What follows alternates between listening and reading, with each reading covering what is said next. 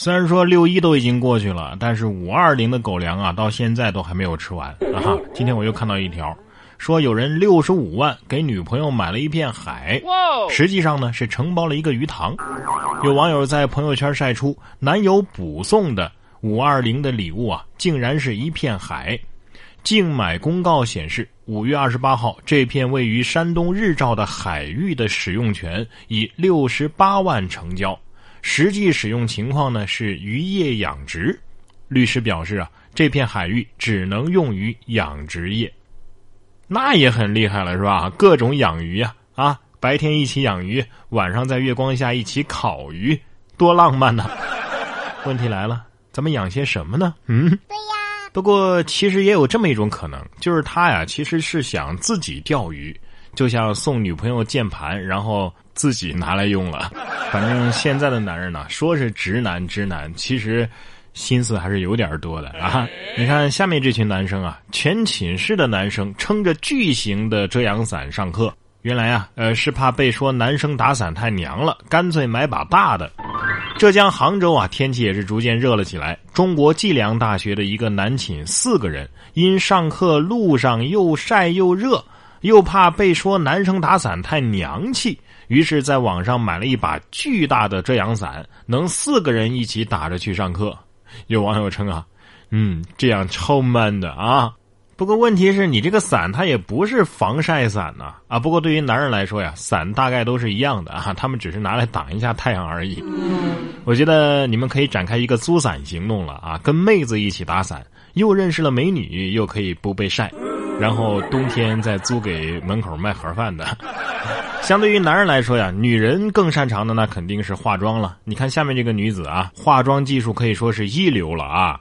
女子潜回前东家盗窃，老板懵了。哎呦，她她没化妆，我还真没认出来。最近张家港陈女士的服饰店被盗了，虽然店里的监控记录下了这一切，而且小偷的面部啊也没有遮挡，但是直到小偷落网，陈女士才发现对方竟然是自己的前员工。对方啊，偷偷配了一把门店的钥匙。辞职之后啊，一共盗窃店内三次。陈女士看监控没认出小偷的原因是，对方盗窃的时候是素颜。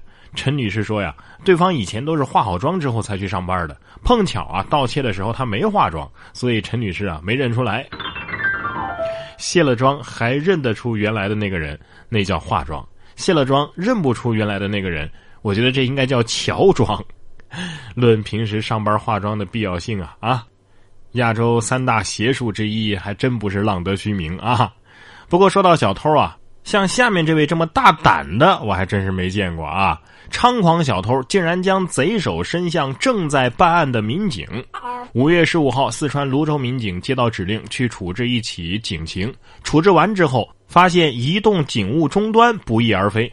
监控显示，是一名现场围观的女子趁人不备。拿起这台警务终端啊，呃，就走到了鞋店门市内。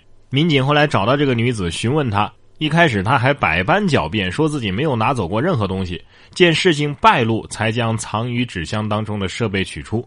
目前，女子因为涉嫌盗窃罪已经被刑事拘留。哎呀，这简直是在作死的边缘疯狂试探呐！啊，女贼是不是想说，不好意思，我偷东西从来不分对象？警察也得说了，嗯，我们抓贼也是。嘿，你说他偷东西的时候是不是这么想的？嗯，警察，警察也是人呢，应该也可以试一试。但是我觉得有些东西啊，这个能别试的，咱们尽量别试啊。这个不该试的，还是不要试为好。你看这个熊孩子，可能就试着要从这两根承重柱当中穿出去，结果呢，卡住了。这也算是皮出了新高度了啊！五月二十七号，山西阳高县一名小学生被卡，消防员到场之后惊呆了，男孩竟卡在两根水泥承重柱中间，宽只有十厘米左右。消防啊，用千斤顶扩张柱子的缝隙，又用锤子和螺丝刀啊凿这个柱子，哎，最终啊才把这个孩子给救了出来。你说这些熊孩子啊，真是哪儿哪儿都能卡住啊啊！只有你想不到，没有他们卡不到。其实有没有可能根本就没有必要这么大费周章呢？根据热胀冷缩的原理，是不是到了晚上这孩子他就缩小了，他就自己能出来了啊？不过呢，也有一些孩子呀，可能就没有被卡的风险，就是那些长得比较胖的孩子，可能从来都不会去尝试这种游戏。下面这位赛马的选手啊，不知道是不是因为太胖了啊，马都嫌弃了，说赛马甩下了骑手，独自飞奔向终点。骑手说：“我很好，就是有点失望。”五月十八号，美国马里兰州巴尔的摩举行了一场赛马比赛。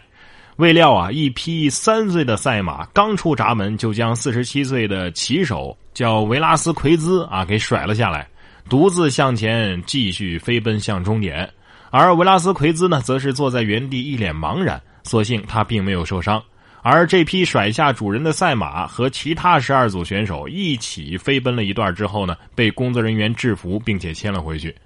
维拉斯奎兹赛后接受采访的时候表示啊。我很好，呃，但是来参加这样的大赛，却因为和马发生这样的事情，呃，我感到很失望。这匹马冲出去的时候，肯定是唱的这么一首歌：丢掉烦恼，丢掉丢掉外套，丢掉唠叨，呃，也也也丢掉了大脑，呃，顺便把人给丢掉。马能把人给丢掉啊，没什么稀奇的。现在连鸡呀都会游泳了，说鸡鸭鹅水中共游，有网友就觉得。这什么情况啊啊！跟鸭子混久了，母鸡都能学会游泳啊！五月二十五号，江苏徐州网友上传了一段鸡、鸭、鹅水中共游的视频。视频当中啊，母鸡从容不迫的从水中畅游回了岸边，引得热议。视频的拍摄者说呀，鸡的确是自己游上岸的，但是一般啊，鸡是不会下水的。他为了给这只鸡醒窝啊，才把它扔进水里。这个故事告诉我们。你的朋友圈很重要，你的朋友牛，你也可能牛起来。今天最后要说的这个哥们儿啊，哈哈，也挺牛啊，竟然敢挑衅警察。五月二十一号，江苏苏州太仓的一个男子报警说，有一个朋友啊欠他两毛六分钱啊，需要警察帮他找钱。醉酒的这个男子一小时之内拨打了四十多次幺幺零，并且不断的言语挑衅值班民警。随后，民警找到该男子，将其带至派出所，约束至醒酒。该男子因为寻衅滋事被行政拘留了五天。我们来听一下他是怎么说的啊？我，我？要？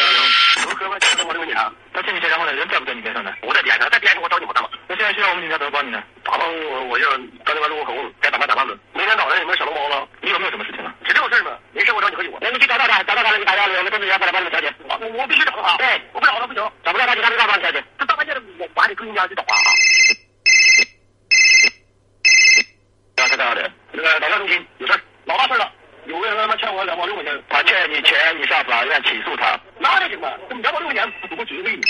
五幺零，有点事儿，有个哥们欠我两毛六块钱，不要打人，好吧？五幺零，他今天晚上我到你那喝我茶，就是没啥事稍微幺幺零可以处置你的啊，处置我，我要咋的？这个危害那个公共安安全罪了，还是哪方面？你告诉我，你你不给我这个罪不行，知道吧？我要这样打幺零，我要叫警察过来找你了。我俩咱们这个党支中心对面那个路口等你呢。好的，我在等你了，好吧？哎，好好好，谢谢啊，哎哎，好的，我等你，快点。哎呀，我算是听出来了啊！这哥们儿，你是想找个陪聊的呀？啊，不是，现在沙雕都这么拼业绩了吗？啊，我寻思你这话费也不止三毛钱吧？哈，哎，不对，还不是三毛啊，两毛六分是吧？两毛我还能理解，这六分钱是咋出来的呢？啊，这多少度的茅台把你灌成这样啊？哥们儿，真心劝你一句，少喝点吧。